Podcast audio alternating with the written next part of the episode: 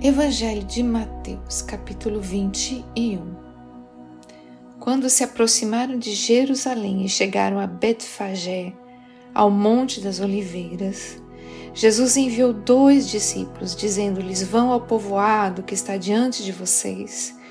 Logo encontrarão uma jumenta amarrada com um jumentinho ao lado.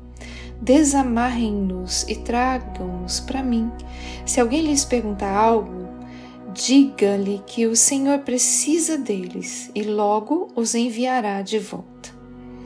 Isso aconteceu para que se cumprisse o que fora dito pelo profeta: digam à cidade de Sião: Eis que o seu rei vem a você, humilde, montado num jumento, num jumentinho, cria de jumenta. Os discípulos foram e fizeram o que Jesus tinha ordenado.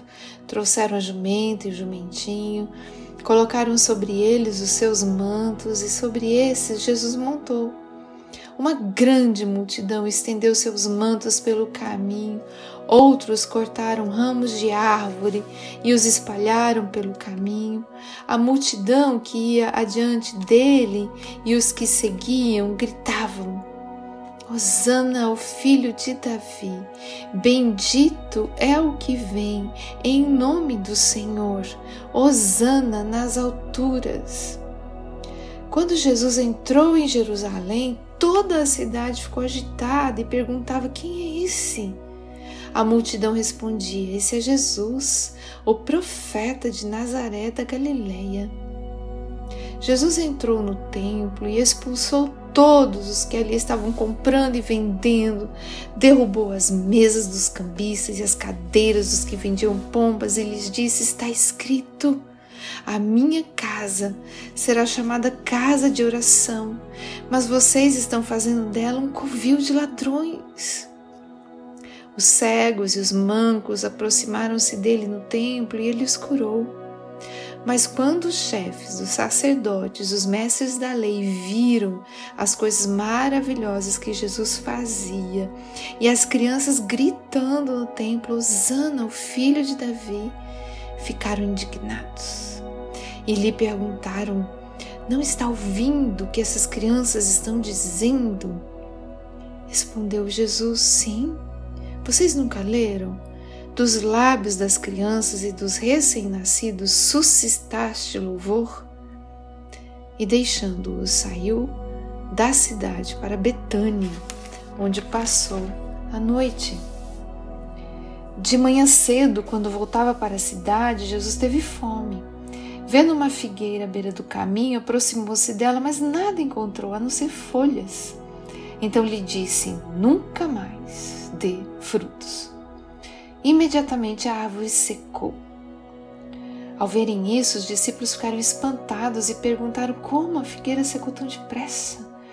Jesus respondeu: Lhes asseguro que, se vocês tiverem fé e não duvidarem, poderão fazer não somente o que foi feito à figueira, mas também dizer a esse monte: levante-se e atire-se no mar, e assim será feito.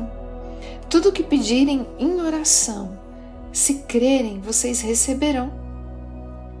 Jesus entrou no templo. Enquanto ensinava, aproximaram-se dele os chefes dos sacerdotes, os líderes religiosos do povo e perguntaram: Com que autoridade estás fazendo estas coisas? E quem lhe deu tal autoridade?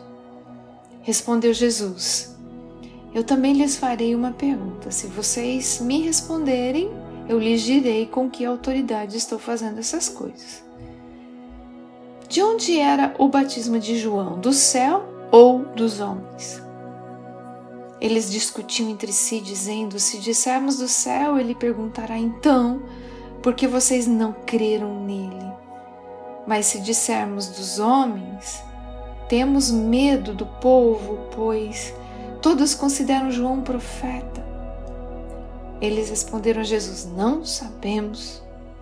E ele lhes disse: Tampouco lhes direi com que autoridade estou fazendo essas coisas. O que acha? Havia um homem que tinha dois filhos. Chegando ao primeiro, disse: Filho, vá trabalhar hoje na vinha. E esse respondeu: Não quero. Mas depois mudou de ideia e foi. O pai chegou ao outro filho e disse a mesma coisa, e ele respondeu: Sim, senhor, mas não foi. Qual dos dois fez a vontade do pai? O primeiro, responderam eles. Jesus lhes disse: Digo-lhes a verdade, os publicanos e as prostitutas estão entrando antes de vocês no reino de Deus. Porque João veio para lhes mostrar o caminho da justiça e vocês não creram nele. Mas os publicanos e as prostitutas creram. E mesmo depois de verem isso, vocês não se arrependeram nem creram nele. Ouçam outra parábola. Havia um proprietário de terras que plantou uma vinha.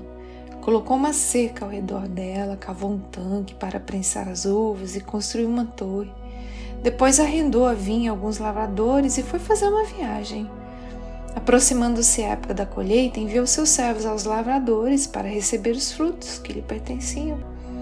Os lavradores agarraram seus servos, a um espancaram, a outro mataram e apedrejaram o terceiro.